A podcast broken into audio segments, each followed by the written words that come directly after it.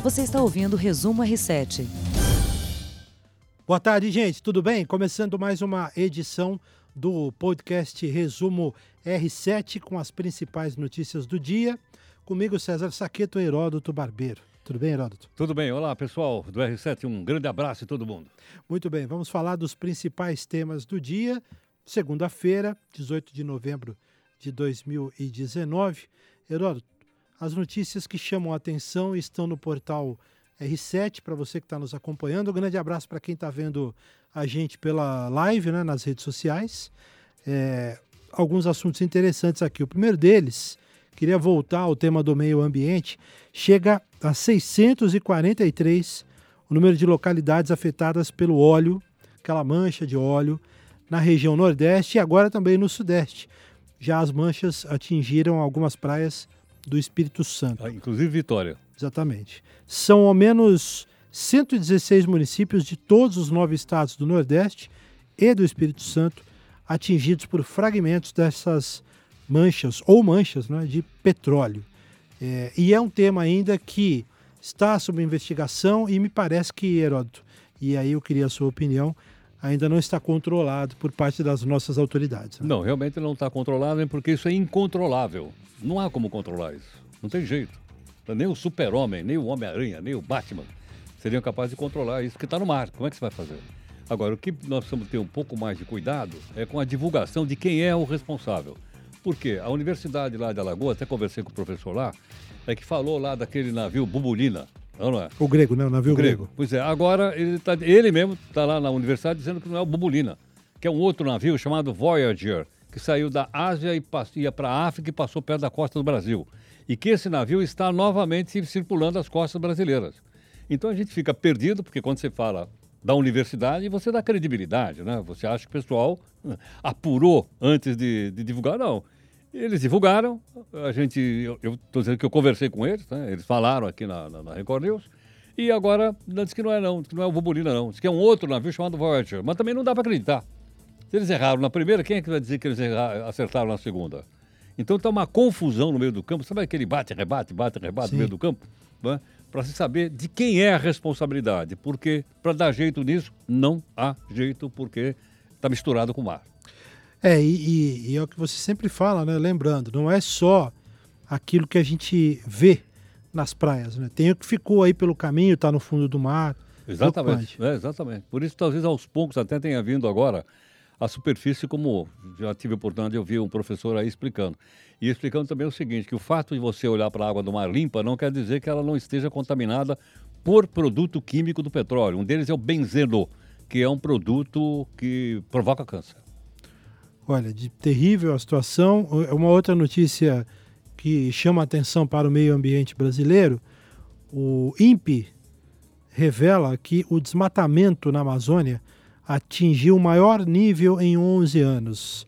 A medição do INPE levou em conta 12 meses encerrados em julho deste ano. E nesse período, 9.762 quilômetros quadrados de floresta foram atingidos. É um número bastante alto e mostra realmente que a situação também, é, nos meses aí, essa questão do fogo na Amazônia, enfim, foi um rebuliço danado, inclusive politicamente aqui no Brasil, e mostra que os números realmente estão exacerbados no país. Sem dúvida. Agora, essa, por exemplo, é uma, é uma questão que dá para a gente fazer alguma coisa. Uh, por exemplo, o, o estado que mais matou, por incrível que pareça, é o estado do Amapá. Para mim foi uma surpresa. Aumentou, sei lá, 2 mil por cento o desmatamento do Amapá. Uh, Mato Grosso, que o governador, na época das queimadas, andou por aqui, fazendo aquela mise-en-scène, não sei o que e tal. Mato Grosso desmatou muito. Goiás também. É uma região chamada de Amazônia Legal. Porque às vezes a gente faz confusão do Amazonas com Amazônia. Amazônia, ela está fora também do estado Amazonas.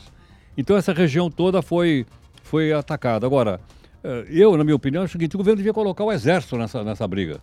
Vai colocar, por exemplo, a Força Aérea, contratar uma, uma empresa de satélites que realmente mostrasse detalhe da onde está sendo desmatado. É possível? É. Isso é possível, totalmente possível. Mas porque como tem uma briga política atrás disso, ele não contrata. O, os satélites do INPE, uma dúvida que eu tenho, poderiam também fazer esse, esse serviço mais detalhado? Poderia, não? mas não, mais detalhado, não faz mais detalhado. Não faz mais. Há empresas estrangeiras, se você contratar, ela é capaz de fotografar uma piscina na sua casa, lá de cima, e te mandar foto. Pô, o cara não é capaz de, de fotografar, por exemplo, um lugar que está sendo desmatado naquele momento? É.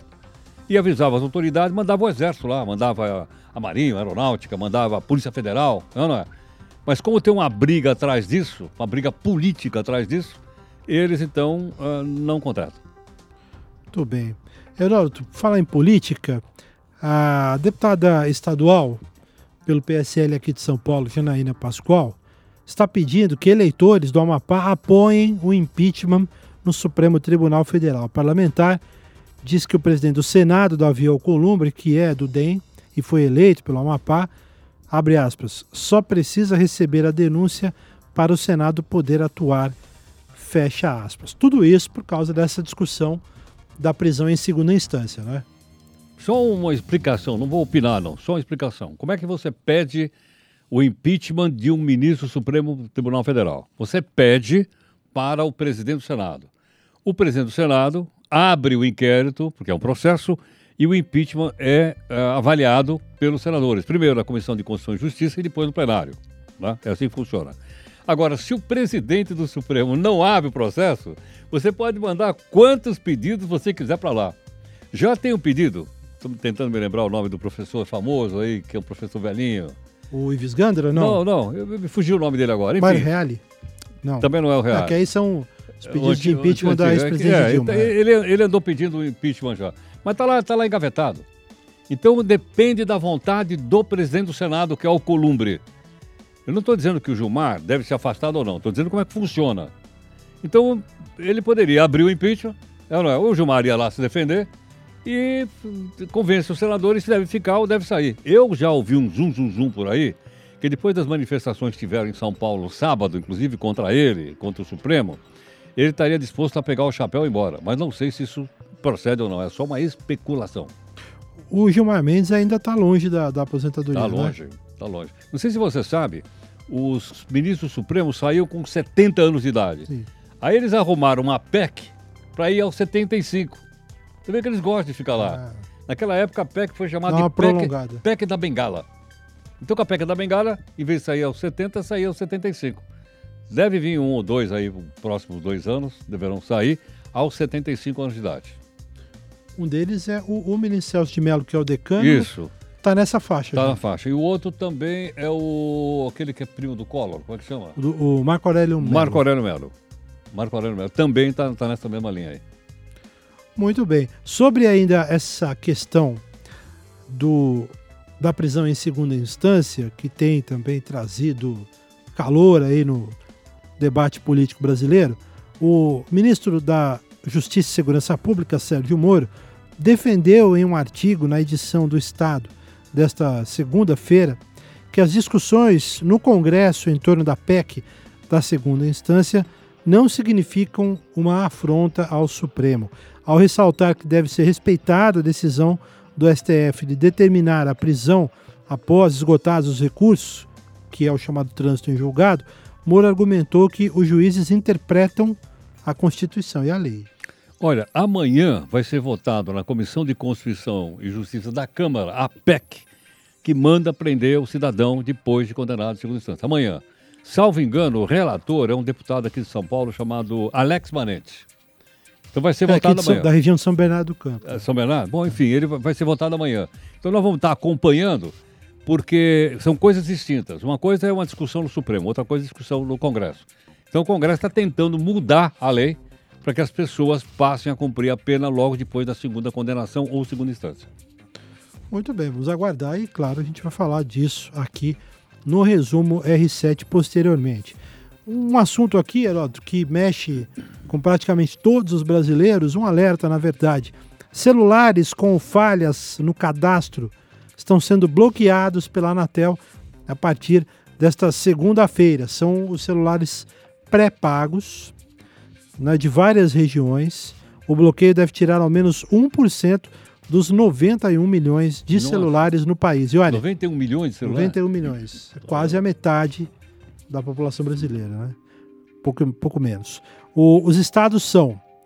Então, atenção, você que é de Alagoas, de Amazonas, Amapá, Bahia, Ceará, Espírito Santo, Maranhão, Pará, Paraíba, Pernambuco, Piauí, Rio Grande do Norte, Rio Grande do Sul, Rio de Janeiro, Roraima, Sergipe e aqui de São Paulo, pode acabar sem o celular. Bom, então se ele pifar hoje, É, à já sabe. porque é é. meia-noite, né? Se ele parar de funcionar hoje à meia-noite, é que você não fez o cadastramento. Aí já é sabe. entrar no site lá da Anatel É. lá, lá, e fazer. Dá uma olhada, ver se está tudo certo. É, né? não custa nada. Dá uma olhadinha lá. Porque eu vou falar uma coisa, Geraldo. Hoje, para muita gente hoje em dia, ficar sem o celular é a pior Putz. coisa que pode acontecer. hein? Pela madrugada. O camarada fica sem qualquer coisa, sem o celular e fica É louco. pior do que ficar sem a dentadura. É verdade. para alguns é mesmo. Nossa, os caras, a pessoa fica desesperada sem o celular. Parece que tá, tá faltando alguma parte do corpo. É né? verdade. Inacreditável.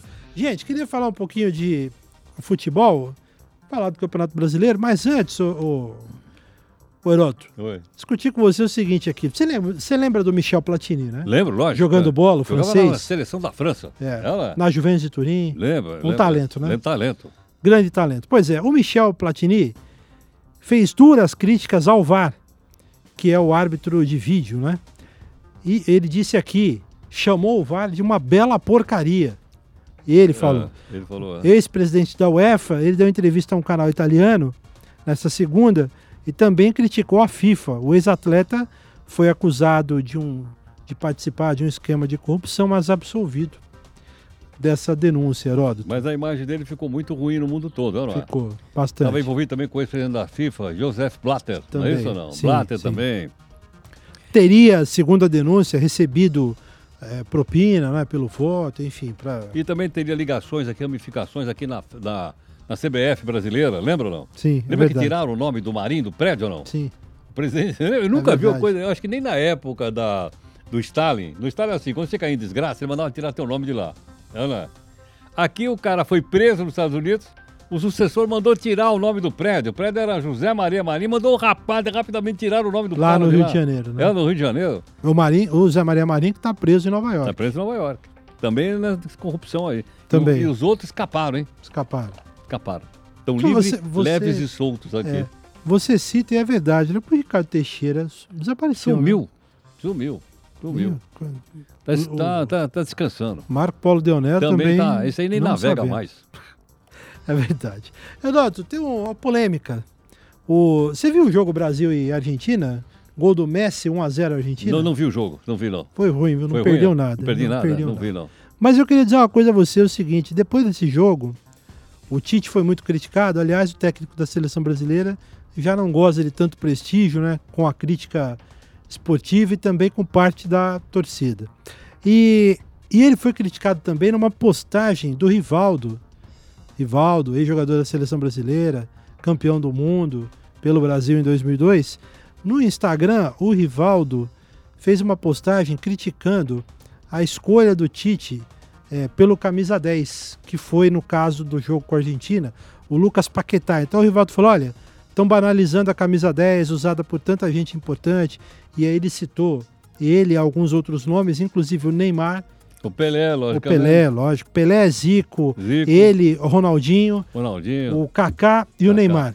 E aí, o Neymar curtiu lá no Instagram essa publicação do Rivaldo, ou seja, deu aquela fritada No Tite. no Tite, no professor, Mas- né? mas escuta, E aí, ingratidão não? O que, que você Não, acha? Eu acho, é, eu acho que você sabe o que é? Eu acho que isso é, é aquele negócio, a gente. O, o- cara não está preocupado com nada, entendeu? Não. Não está preocupado com nada. Eu acho que ninguém está preocupado com a seleção brasileira de futebol, palavra de honra. A CBF está fazendo esses jogos, são caça-níqueis, certo ou não?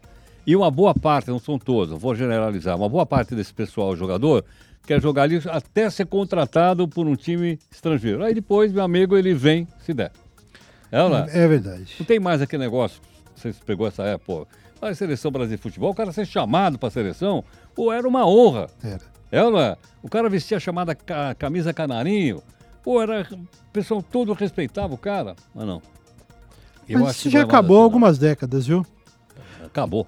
Ô, Heraldo, antes da gente terminar, estamos com o tempo aqui já estourado, mas queria dizer o seguinte: no Brasileirão, Flamengo acho que já campeão.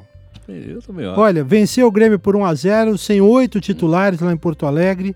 Aumentou a vantagem do Flamengo para o Palmeiras, que é o segundo colocado, para 13 pontos. Palmeiras só empatou com o Bahia, 1 a 1 na Fonte Nova. Agora o Flamengo tem 81 pontos, 34 jogos, tem um jogo a mais. O Palmeiras com 68, 33 jogos. Tá duro, hein? Viu? E tá a boca do técnico lá do Grêmio. O Renato Gaúcho. O Renato, é. né? Ele tava falando tanto antes da partida, chegou lá, perdeu. É, o Renato Gaúcho, ele é conhecido, né? Já pela língua solta, né? Não é de hoje, né? Que o, não, não que o é. Renato tem essa, esse problema com a garganta, né? Mas, enfim, vai ter que engolir, virou meme, aquela coisa, né? Exatamente. É, que fácil, hein? Tem dois jogos, olha, só rapidinho. Neste final de semana nós tivemos o um empate no Clássico Paulista, Santos e São Paulo 1 a 1 na Vila Belmiro. Com Esse aí foi aquele que o seu Jair foi ver lá? Foi aquele com a presença do presidente Jair Bolsonaro, com a camisa do Santos. O Fluminense empatou com o Atlético Mineiro, 1 a 1 também. Corinthians e Inter ficaram no 0 a 0 aqui em São Paulo, seu Corinthians. A Chape venceu o Ceará por 1 a 0. O Atlético Paranaense bateu o Botafogo por 1 a 0. Fortaleza fez 3 a 0 no CSA. Rapidamente, Flamengo é o primeiro, Palmeiras é o segundo, Santos o terceiro, Grêmio, Atlético e São Paulo estão no G6. Então, abre mais uma vaga para o Inter, que é o sétimo colocado, porque o Atlético. É, o Corinthians é o oitavo colocado, está aqui junto com o Inter. Tá feia a coisa, hein? E na zona de rebaixamento, neste momento o Cruzeiro, mas o Cruzeiro vai jogar ainda, vai pegar a equipe do Havaí. Nesta segunda-feira tem o Cruzeiro. Depois temos aqui, cadê? Aqui. O CSA, a Chapecoense e o Havaí, que é o lanterninha do campeonato. É isso aí. É isso. Heroto, obrigado mais uma vez. Tchau, é tchau. Sempre, sempre uma honra. Grande obrigado. abraço para todo mundo que acompanhou a gente aqui em mais essa edição do Resumo R7. Tchau. Até mais. Você ouviu Resumo R7.